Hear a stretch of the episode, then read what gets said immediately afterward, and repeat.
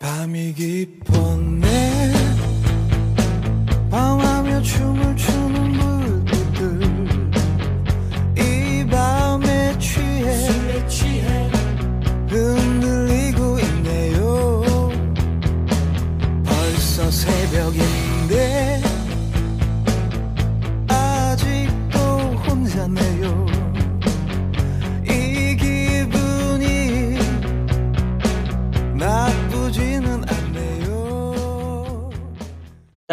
这一集我们是接着上一集，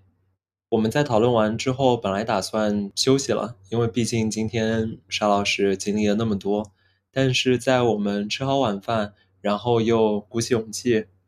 出去走了一圈之后，心情平复了很多。然后又想这次出门的整个经历，让我们记起了非常多关于匹兹堡的各种各样的感慨。所以我们晚上的时候又找了一些时间，想讲一讲我们在匹兹堡的回忆和经历。反正就是每人来几段，看看就是要录到什么时候吧。那么我就先开始了。我第一个要提的很充满回忆的一个地方是在松鼠山的那个台湾味，它的英文名叫 Cafe Thirty Three，对吧？对，松鼠山台湾味。松鼠山的话是我们俩大学卡内基梅隆大学边上的一个居民区跟一个商业区，就在我们学校边上有有一个很大的坡，要一直往上走到顶，然后再走一段路才能到松鼠坡。坐公交车大概是十来分钟。坐公交车大概是十来分钟。然后我记忆力最最深的是有一段时间我们，呃，我住在那儿，然后沙老师也有来也过来拜访过。那边的话就民风很很淳朴，主要呃以前的话还是一个挺显著的犹太人聚居区，边上还有不少的犹太学校。在周五、周六啊、晚上之前，还有各种。啊、比较正统派的犹太人会穿着他们的传统服装，跟有那种小辫子，戴着礼帽小辫子，然后女生们是穿着传统服装上街出门，然后呃，整个松鼠山有各有各种各样的餐厅，当然也有就是犹太风俗的餐厅跟呃跟饭菜，对，面包房什么的。我对记得特别清楚，连 Dunkin' Donuts 都有 kosher 的。啊，对，我一直觉得 kosher 的就是他们的食物。会有一种奇怪的味道，就是那个味道，我到现在都不太能吃。是因为它在里面加了加了一些特别香料，不是因为他们做法的问题。对对对，是它那个香料，就是我到现在都不太、呃呃、是茴香。啊，OK，好就像就像你不太能吃肉桂一样。我以前不太能吃肉桂，现在我可喜欢吃了。OK，我很喜欢吃 cinnamon roll。不过台湾卫视我们是在我们一来的时候它就开了吗？还是后来才开？好像是后来才开的。我记得大概是你大三左右，二零一一八年前后开的，然后是一家新的台湾人开的餐厅，应该是的，应该应该是做的比较台湾。而而且那边的老板娘跟店员都说的有点比较台湾腔啊。他们可能是一家人，有可能是那种家庭家庭餐馆，然后虽然又又很新，然后又很好吃，大家都很喜欢。对，那边还是我很充满回忆的地方。那我就先分享三个事情。那第一个事情是，台湾味是我第一次吃腐乳通菜的地方。那一次是我和我的好朋友陈总一起吃饭，然后那个烧法其实是菜单上没有的，但是呢，他跟老板娘说了，就是要这么烧，然后结果真的还给我们端上来了。我在吃之前，我会觉得。真的吗？就是会有一种听起来蛮黑暗的感觉，然后结果吃了以后觉得啊挺好吃的。我之前也不是没有吃过腐乳，但更多的是用腐乳配粥，配比如说配饭，就是调一调那种米饭或者粥的没有什么味道的这种东西主食，而不是说把它烧进一个菜里面。吃过那一次以后，我后来每一次去台湾味，我都是这么点菜的，而且不止跟老板娘讲，就是呃。店员来一个，就是你跟他点菜，你跟他这么说，他就能给你炒这么一个菜。在说第二件事情之前，我意识到，原来你没有吃过腐乳做在菜里吗？我记得至少在上海的话，好像有那么几个，比如说肉菜会可以用到腐乳，有有腐乳类似于红烧肉那样做法。我可能就是一两次在呃餐厅吃过，啊但是我自己家里不做。啊，对我家里其实很少用腐乳做饭，就是我家里的话，因为腐乳这个东西很咸，啊是啊，然后就是感觉就是亚硝酸盐的含量很高的样子，你知道，就是我们家其实不是一个会吃的很咸或者很就是很有味道的家里，就是这个东西就是我们家其实腐乳就是配饭配粥，可能就是我爸买了吃，然后我妈妈什么都不太吃。啊，我在我伯伯家，我大伯好像会做会做这道菜，所以说我记得小的时候他给我做过类似的，一个是这个，我记得好像腐乳通菜就是空心菜，对，空心菜，空心菜也他他也做过。哦，这样子。嗯，除此之外，这让我想到了，它像是有一个 secret menu。对，是的，对，大家都知道，我感觉最出名的 secret menu 应该就是西海岸快餐店 In and Out 进与出，这是一家西海岸比较特色的快餐店。他们家的服务其实特特别好，然后他们家的最出名的是招牌上就只有那么屈指可数的几道菜。真的两只手两只手过来了，可能一只整整餐主就是正主要的菜的话，就单品就只有大概四个或者五个，加上饮料也出不了两两只手。就是汉堡薯条嘛，它这个对吧？对，基本上，然后边边边上就是什么 soda 啊什么的。但是实际上它的 secret menu 就特别多，就是大家有有兴趣的话，可以网上去找一找。最出名的就是各种各样的，无论是薯条还是汉堡，它都可以做成 animal style，就是会在里面上面加很加很多的 cheese，然后再加它的呃烤过的 bacon，bacon 和呃 onion 洋葱烤的跟那烤洋葱其实。是那个加拿大国宝对？有点像加拿大国宝，然后加拿大国宝那个玩意儿叫 poutine，然后我当初查，但那个实际上是他用猪油跟什么什么玩意儿，好像是类似于呃猪油还是猪油渣和奶酪混起来，然后浇在薯皮薯条上。嗯，对，我那时候查维基的时候，上面还说这个词条说的是加拿大的国粹薯条，而不是呃俄罗斯联邦总统。你要查俄罗斯联邦总统的话，请点这个词条。加拿大除了这个还有什么其他国宝？加拿大鹅，加拿大鹅，加拿大鹅在在在湾区可遍地都是。我在上次我跟同学去打球，然后那球场上只有两个人跟两百多只鹅。除此之外，我也我也跟你说了，就是我有一个朋友住的地方边上，因为鹅太多，然后当局用各种办法都没有办法驱赶掉鹅，到最后就只能对其进行物理超度。他们有一个合同，要招合同工，让帮他们消灭多少只鹅。我觉得我跟你交流真的有弊。我说的加拿大鹅是那个羽绒服那个外套，呃啊，那那加拿大鹅用的是加拿大鹅的加拿大鹅，那不是，它是那个什么，用一种狼，好像是一种狼的那个皮，所以它特别的保暖。据说我有点不记胶囊吧，还是什么？我哦有点不记得，coyote 了啊，那有那有可能对，我有点不记得了。残忍。所以我就说，我说为什么你们湾区会遍地都是？就是你们冬天会哦，对啊，但但对啊，但是加拿大湾区真的冬天会加拿大鹅，尽管并不冷，但是总感觉可能是因为比较怕冷的朋友们都到了湾区，或者是比较怕冷的朋友们到了湾区之后都有这个财力来啊买加拿大鹅，虽然说我感觉没什么必要。我觉得我是能找到很多它的平替的啦，但我就是对。不过最近它有推出一个新款的那个一个羊绒羊毛外套，我确实还蛮喜欢的。我我还在思考一下到底要不要买。当然了，就是说我们可以说到第二个了，第二点，第二个故事真的有点跑远了。那第二个关于台湾味的故事是，还是有我的好朋友陈总，但这一次多了我的另外一位好朋友叫安吉拉。嗯，我们三个人在大概大四春节那个时候，就是一月份、一月底那个时候，二十来号吧，十几二十来号，我们三个人在台湾卫吃饭。那个时候，我们三个都在等研究生的 offer，就是属于递交了申请，但是还没有任何回复的那个时候。那是二零一九年二零一九年，啊，那个时候其实我们三个人还有点焦虑，就撕扯在就是说，我觉得我还是会有个 offer 的，和我靠，我到现在还没有 offer，就是我是真的会没有 offer 吗？但因为那个时候其实还很早，就基本上发的时候可能是主要集中应该是二月份开始，二月中、二月下旬到三月初那个时候。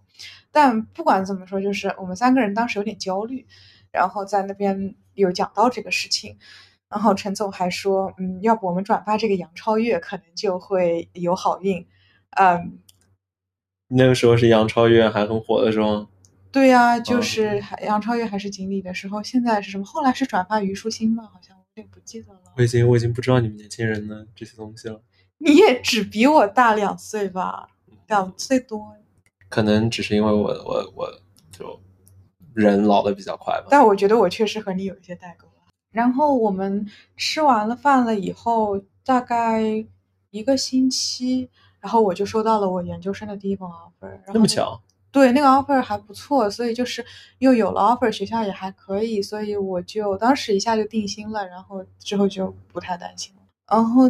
第三个故事是，但他们俩后来拿到 offer 吗？那当然，他们两个人的 offer 也都很好，也是在那那差不多你们吃完饭之后那段时间可能稍微晚一点吧，是啊不是？但后来陈总跟我研究生还是同学啊，啊而且我们两个人在芝加哥还是邻居啊，对对，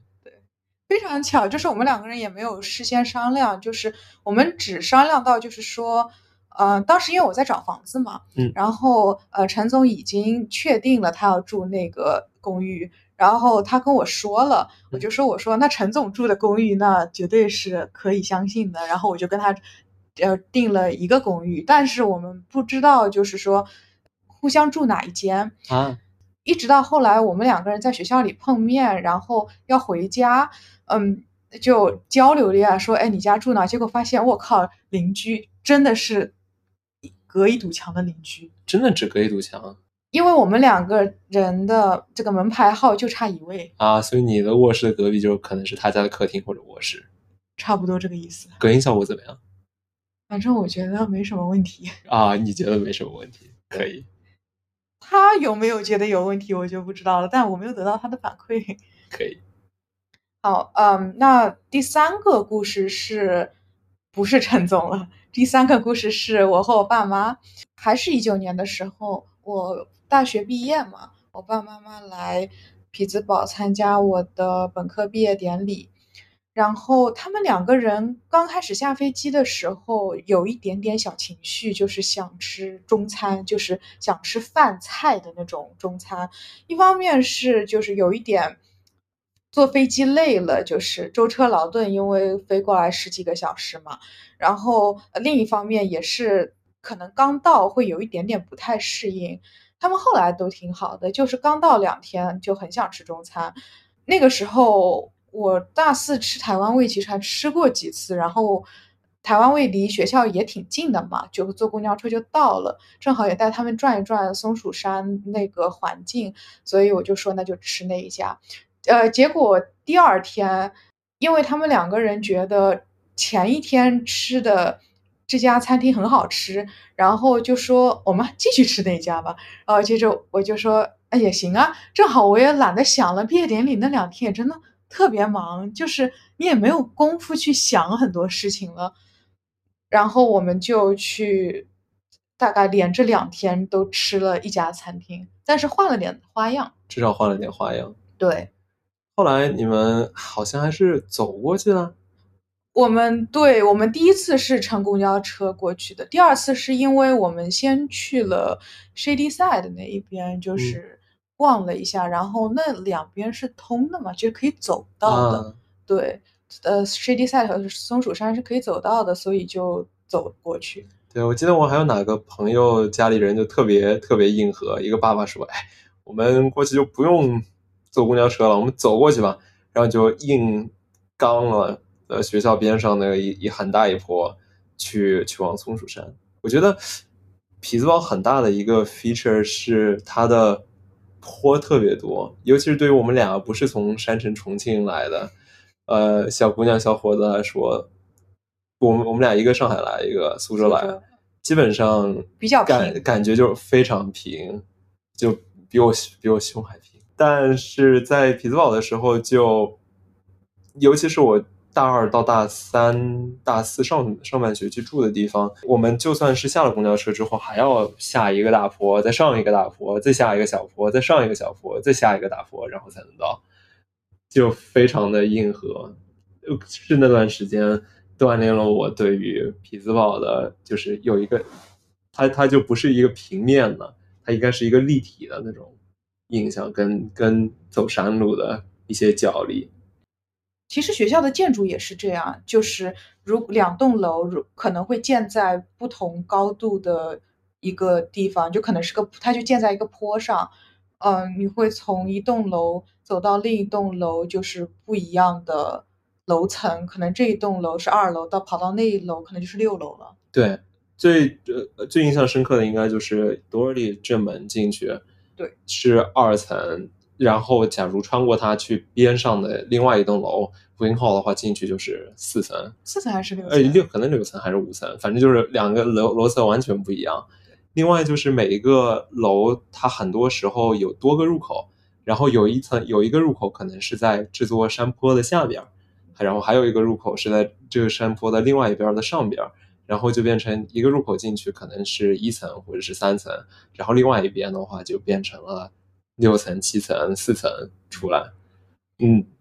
特别的特特别的，刚开始刚开始过去找找了好久，搞不清楚就是。搞不清楚。对所以我们学校的建筑其实真的也没有什么特别好看的，然后我们学校的校园也很小，但是这个事情确实是可以介绍的。反正我我爸妈后来跟我参观校园的时候，我就跟他们讲了这个事情。我爸妈在参观我们校园的时候看了一圈，可能也是因为我导游带的好，他觉得我们学校还还挺好的。我觉得我们学校的话也没有特别特别的丑，因为每一栋建筑在它不同的时候建，它有不同的风格。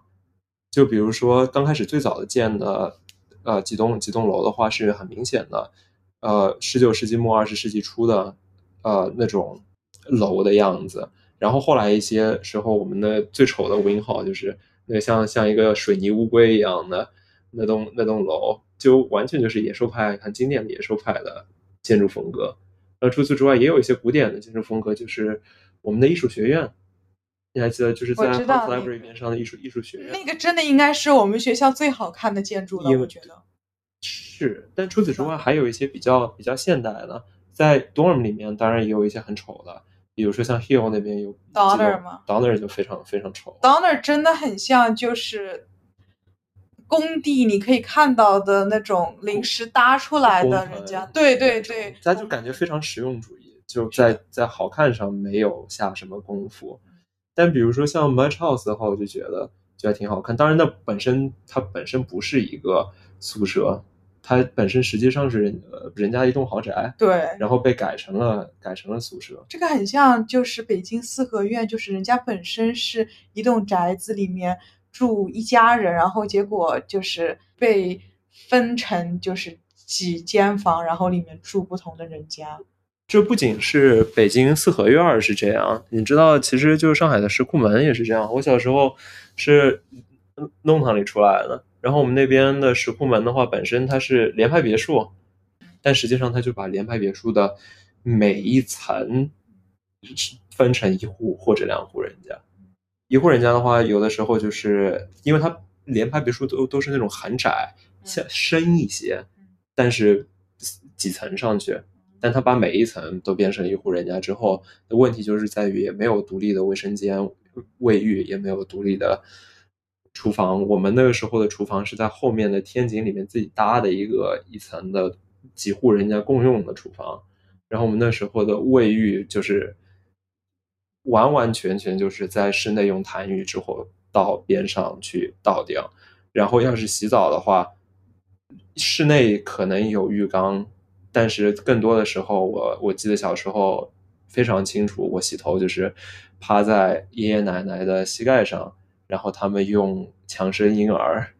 呃洗发露给我给我洗头发，就在就在街街边上，然后就接一个水龙头，边上的水龙头接一个莲蓬莲蓬头或者接一个水管就帮我就帮我洗头了。但如果是这样的话，你冬天怎么办呢？因为上海冬天其实还是蛮冷的。在在室内，冬天的话应该是在室内烧了水之后倒到呃浴盆里，然后然后轮流洗吧。我要是没记错的话，你说你从弄堂里出来的，就显得你非常土著上海。我是，但我一方面感觉你要，我就算故意去试的话，我也没有办法说出上海口音。然后另外另外一方面，我性格也没有特别上海。呃，这个是的，但是你还是有一些这个包邮区男人的一些优点，就比如说你愿意做饭。那希望这不仅是包邮区男人的优点，愿意做饭这件事情，有做饭能力这件事情，希望是广大男士们都可以踊跃学习的事情。那这样说来，你觉得就在匹兹堡的这这些年，对你有什么有什么影响？我觉得有一个非常大的影响，嗯就是我之后再搬去别的很多地方，或者我在临时住在一些地方，我都会觉得那些地方还蛮城市的。这一句话其实是我当时我去上学之前，我舅舅跟我说的。他说，如果说你刚到美国的时候，你就在纽约，他说你接下来你的这根 bar 就是就再也降不下来了。但是如果说你呃就在一个稍微村一点的地方，然后你之后再搬到别的地方，你会觉得哎这地方很新奇，可能很城市。因为他在美国读书的时候，他在呃普渡，嗯所以他在那个希拉法叶就比我那地方还要村好多。对我我我有朋友在希拉法叶，我们的朋友啊、呃一位不愿意透露姓名的玉桑是在那边读 PhD。那我也有一位不愿意透露姓名的玉洁小姐，她也在，她是我那个啊、研究生时候的同学。嗯对。然后我一开始其实还不是很信，后来我真的信了。就是我在匹兹堡待了四年，完了以后我在选研究生的 offer 的时候，我选到职大嘛，然后我搬去芝加哥，我就觉得哇塞，真的就是这地方国际大都市那种感觉。这有啥好说的？你平时就把上海当你的后花园儿一样，然后在那边觉得芝加哥有多好，第而且你上大学的那块地方还是芝加哥比较危险的南区但是我经常进城玩啊，啊，也是，因为我在芝加哥读书的时候，我已经有工作 offer 了。嗯而且那个时候我又决心说还是不读 PhD 了，因为数学太差了，所以就比较浪，就经常会去呃城里 River North 那边北边去玩。然后那 River North 还是相当不错的，我觉得很干净，然后该有的也都有了，就是我我还是挺喜欢的。其实，我最早对匹兹堡的印象是，我觉得还算是一个很可爱的小城市，算是一个比较宜居、比较可爱的小城市。你想要的，除了最大的缺点是没有那种像纽约一样的灯红酒绿的生活，夜生活会单调一些。我印象比较深的第一次，呃，从机场来学校，不像很多美国同学，他们都在决定去哪个学校之前都去校园参观参观参观过。那像我们留学生的话，就很相对比较少，盲选 offer 这就基本上基本上是我那个时候，我老师跟我说，你要是去这个学校的话，你要做好心理准备，因为他们校风严格，对比较严，但是挺脚踏实地的。嗯确实是这个感觉。嗯，我那时候第一回落地的时候就很那天特别晚，然后我们本身打算坐公交车去，但是公交车那时候显然已经和我和另外四个兄弟订了一间酒店，有一张大床，然后是同时睡了那么五个人，我也不知道我们怎么睡下来的，但就睡下来了。然后第二天的时候，我们就呃一块儿坐公交车进城。在匹兹堡的话，机场离市中心大概二十多分钟、三十分钟的直线车程。然后要去市中心的话，首先要穿过一座山，然后再要跨过一条河，然后才能到市中心。过山的话是一个一条隧道，出了那条隧道之后，就立刻呃到了市到了跨过市中心河的那座桥，桥的另外一端就是城市的天际线。我第一次穿过那个隧道的时候，我还是觉得这个城市非常非常美。然后我之后每次经过那边的时候，还是觉得这个城市还是挺好看的。当然，后来我才意识到，原来就是城市的市中心就那么一小块，选可能是选址选的很好的缘故。那段天际线还是挺好看的。然后就在高速上，我们直接到了学校附近的 Oakland，呃，会穿过匹匹兹堡大学的校园，然后到卡内基梅隆大学校园。对匹兹堡的校园就相对来说大很多。是的然后他们那边，我那个时候也很震惊于，啊、那边的 Cathedral of Learning 有一栋非常高的楼，那整栋楼都是匹兹堡大学的教学楼。从外面看是一个比较哥特式的教堂，像教堂一样的建筑。然后进去之后，底层的话也是教堂式的这样的一些内部装装饰，再在上面才是教学楼跟办公室。然后他们边上的校园，平心而论，比我们大也漂亮不少。是的，是的。它那个 Cathedral of Learning 是不是还有图书馆的那个作用？对，还有图书馆。作为很长一段时间，我我不知道现在是不是还是，它一直是，呃，有一段时间一直是美国最高的教学楼。对对，这个我有听说过。对，我有一次考 GRE，就是我大三暑假考 GRE，就是在 Cathedral of Learning 考，在它的 basement 考的。啊，是我进我进去过好几回，然后也看到不少游客进去拍照啥的。在那边一楼有很多人自习的地方，还是那种非常厚实的木板的，感觉像是在真的在教堂里面的那种呃抄写经书的僧侣坐的椅子，他们就是有有那种有那种椅子。就是有点像哈利波特的感觉。对对对，就是就是哈利波特那那种那种感觉。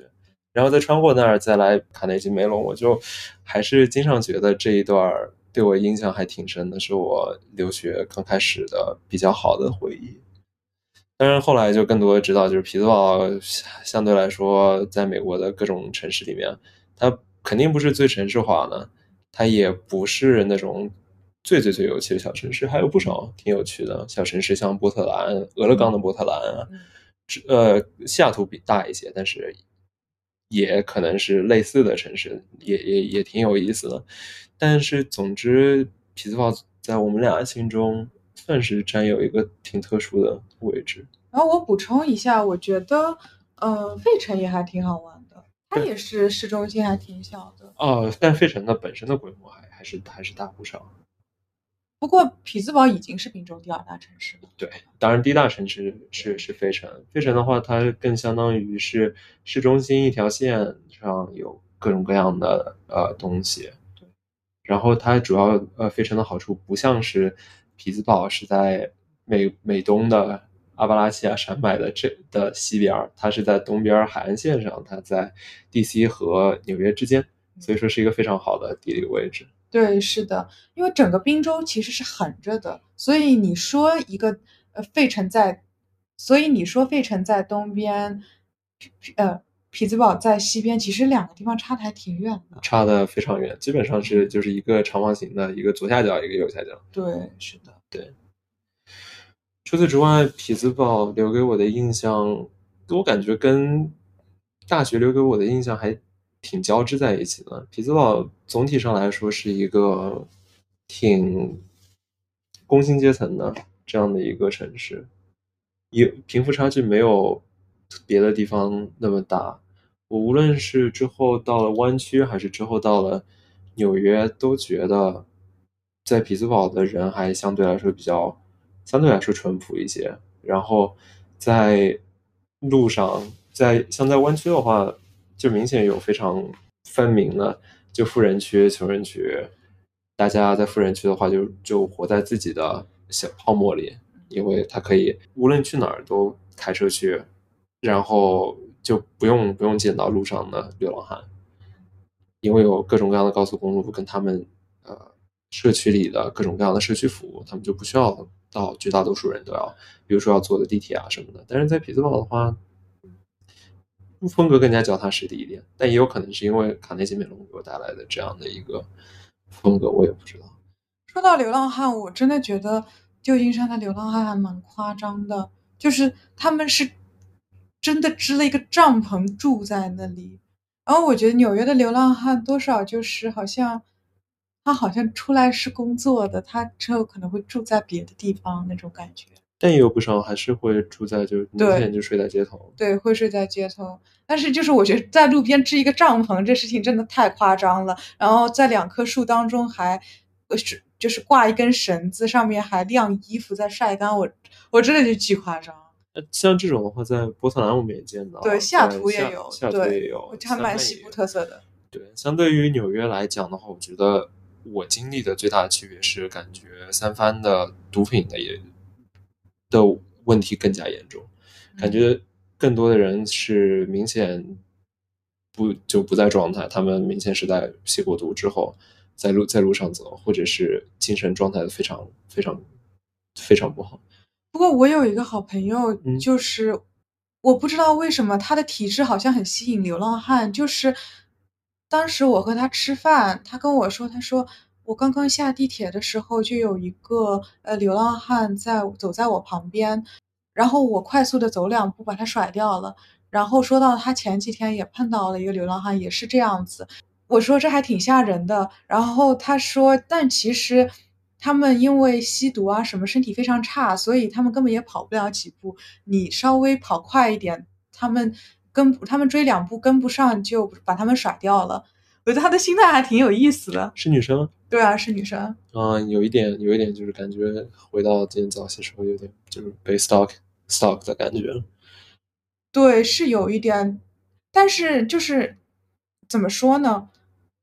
正如他说的，因为你知道他是流浪汉，嗯，然后你知道他就是看着身体就不行，啊就是你可能可以跑两步，你就把他甩掉了。就是他是属于那种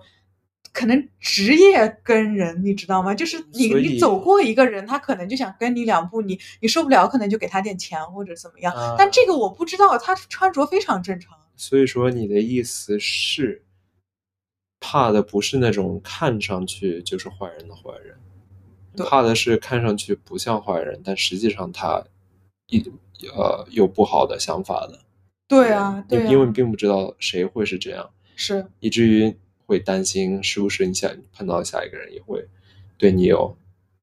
不轨。对，就是因为他看上去整个人非常的正常，如果不是因为他下午老跟在我旁边在跟我说话，我根本就不会觉得他好像是一个会做什么的人。说起来，还有一个事情很好玩，就是我们这次住的酒店。啊，对，这次我们住的酒店是我们以前来 downtown 的时候经常会见到的一个酒店，算是我感觉是 downtown 最 classy 一个酒店，挺挺优雅的。进来之后，它是那种十九世纪末二十世纪初那种比比较豪华的装修，不像盖茨比那种，但有点有点像那种感觉。这个酒店就不是那种最贵的酒店，但是就是它挺，但是它的装修风格还挺修旧如旧，它都不是做旧，它就是本身就是一也一一一座，我要没记错的话，一九零六年还是一九一六年左右建的，然后到现在的话整修过好几次，还是保留了那个时候的味道。这个酒店是沙老师订的，他订完之后我看了一下地址，我然后我看了一下外景，然后我就意识到这个酒店我们以前我以前早就认识，因为以前我们来 downtown 的时候，经常会在他酒店对面有一家服装店边上坐车回学校。假如我们来，呃，然后假如我们来 downtown 逛街的话，吃饭，一般是吃饭。一般是吃饭，然后他门前还有一个公共广场，在广场下面有一个公共停车场，这停车场也是大家经常喜欢来 downtown 的时候停车的地方。我们去过边上的好多的吃的喝的和演出，经常都会停在这儿。对，因为这里可能是整个市中心也比较中心的地方，对吧？就是你走到哪里都还挺方便的。也是因为匹兹堡的市中心本身就挺小的，啊，这个确实，不过匹兹堡市中心还算是一个比较能走的对，是的，能走能走路观光的一个地方。嗯，而且我觉得这边的流浪汉有一些流浪汉，但总体上来说治安还算尚可。我觉得是不错的。对，这就是为什么我今天下午其实还挺受到惊吓的，就是我现在住在纽约嘛，但也去过其他很多治安不怎么好的城市。但，我之前住的是芝加哥，就可能跟纽约治安也不上不相上下的。而且我住的还是南边 Hyde Park 那里就，你那边的枪战可能比纽约的，当然比纽约除了一百世界以北的地方肯定要多得多多的去了。但因为一百十街以北我不是会去的地方，就是我一般还是就是中央公园，最最多就到中央公园了。嗯，对，像中央公园、中城、下城都没有那么夸张，就是 High Park 真的还挺夸张的，我觉得。嗯嗯，然后再后，然后也去到了，比如说像西雅图啊、三藩、L A 这些地方，但我都没有碰到过这样的事情，就是就在一个，就在一个我认为很安全，然后像我第二故乡的一个城市，我第一次碰到这个事情，所以这也是我当时一下非常震惊的一个原因。那后来你在我们在决定上街的的时候，你心里还有膈应的地方吗？多少是稍微会有一点，但是我真的走出去以后好了很多。就是我看到了街上熙熙攘攘的人，然后看到了嗯很多车开过，我觉得嗯还是安心了很多。而且再者说，就是我并没有做错任何事情啊，为什么这个代价是需要我付呢？为什么是我被一个人可能跟踪了以后，或者尾随了以后，变成我我不敢出门了？我没有做错任何事情。所以是，假如你被别人伤害了，然后就完全没有你的责任，不应该因为这个伤害而去让自己变得更加 miserable。对，但一开始当然可能会觉得有一点要克服的一些心理上的一些事情。嗯，这次回来除了这件事情以外，其他我都是非常开心的。比如说见到了很多朋友，昨天晚上。昨天中午和我们非常良好的好朋友吃了很好吃的 brunch，、嗯然后晚上又和我们很好的朋友吃了很好吃的中东菜，就中东菜大王，就是走到哪里都要吃糊糊的。对，然后除此之外，我的感慨还是回校园，然后重新走在之前感觉行走过无数遍校园上，然后好多的事情都还都还一样，但是也找到了很多我走之后才短短一年，对于你来说有有那么三年的时间，三年多了，没有来，还是有好多变化的。对，然后我也感觉回到校园上，我意识到今年已经二十七了，然后今年的新生都已经是零四年出生了，都已经都已经都已经是零零后了。这一届的这一届的大四学生都已经是零零后了，我就觉得我确实确实时间过得特别快。走在校园里，我就对陈老师说：“我掐指一算，我比大一的新生大了有七岁，哎，就觉得还挺夸张的这个事情。”对，我觉得还有一个特别值得提的是，我昨天晚上第一次去了 frat house，就因为我们朋友是嗯，在一个兄弟会，然后我们去了他们的宿舍楼去呃聊天。虽然不是因为因为这两周是呃 Rush Week，这两周是每个兄弟会招收新生新成员的时候，然后新生新成员，因为他们很多都没有二十一岁，所以说其实这一段时间呃兄弟会是没有办法在明面上办聚会的，对，所以说我们没有呃很疯的跟大家一块儿喝酒，但是我们还是在好朋友的房间里跟呃跟一群亲朋好友在那边 聊天呃、聊天喝酒。我们大学的时候有一些，假如有一些遗憾的话，一部分遗憾是没有做这些事情。对，就是我大学的时候真的一直都在读书。我那我大学的时候也是有一些书呆子，并且那时候对兄弟会、对姐妹会有有一些偏见，存在一些误解。你那个时候真的很 judgmental，就是你不只对兄弟会很 judgmental，就是你对我有时候也很 judgmental，那那时候我就是很 judgmental，真的是 judgmental asshole，就哎，对，所以说我希望我现在尽尽可能少的成为那个样子。我本身不是一个很 judgmental 的人，嗯，可能吗？我觉得不是特别自信。再来一遍。很可能吧。啊，还好，这这个就再说吧，这个事情就是见仁见智的。但我确实比较容易生气，我觉得，就我的耐心不是特别好。嗯，这回回匹兹堡最后一最后的感慨是，以前去过一些街区，它还很比较破落，然后这次回去之后，发觉新的开发已经让本身破落的街区变成一个非常繁华的商业区了。然后边上的人气也比我二零一三年来的时候大为改观，挺感挺感慨的。就但我也好久没上没回上海了，我要回上海的话，也会恐怕也会有一样的感慨。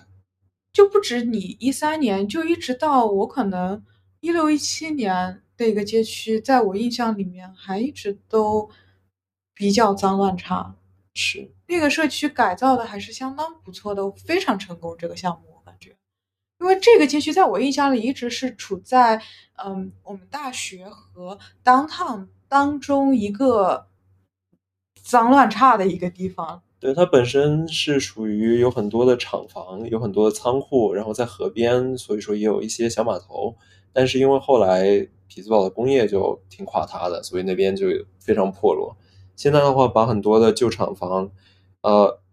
不是拆除，就是把它改造成新的商业区和一些新的公寓，无论是出租的还是还是卖卖的，还还是还是卖的。然后另外也造了跟很多新的新的公寓楼，对，大致的还保留了那种工业风的建筑风格，整体的街区的建筑风格还是保保持挺好的。但是就人气上来了，环境变好了，嗯，还是。挺感慨的感觉，作为这样一个老城，而且匹兹堡还经还就是经历过人口的人口还在萎缩，但是还是有这样一些新的街区会冒出来，让让你感觉老城还会焕发一些新颜，我就觉得还挺好。就在这个我们不太方便回家的时候，回到这里确实很有回家的感觉，就真的回家，因为现在回国隔离政策不是很好嘛。然后很回回国隔离很麻烦，就隔离一下，我们的假期就没了。对，而且回到这儿的话，相比回国也方便很多。回国的话，至少想要待个两周吧，至少两周吧，至少得待个两周。就算就算没有隔离的话，也想能够待两周的话，还算是挺好的。毕竟要飞十三个小时、十五个小时那么多呢。嗯，对，你就待可能五天、一个礼拜，就真的感觉机票。都不说机票，就是坐那么长时间的飞机都划不来。是，而且那个时候还有一整个昼夜的时差，刚倒完可能就要又上飞机了。是的，但回到这边的话，毕竟挑一个周末，像我们这样有有一个周末的短假期，嗯，回来走走，呃，回来看看朋友，回来看看以前，对于我来说还有以前的同事。我们这次当然没有见到之前的老师，但是也。但是整体也也感觉非常的亲切。对，那这期我们就聊的差不多了。行，那下回再见，拜拜。拜拜。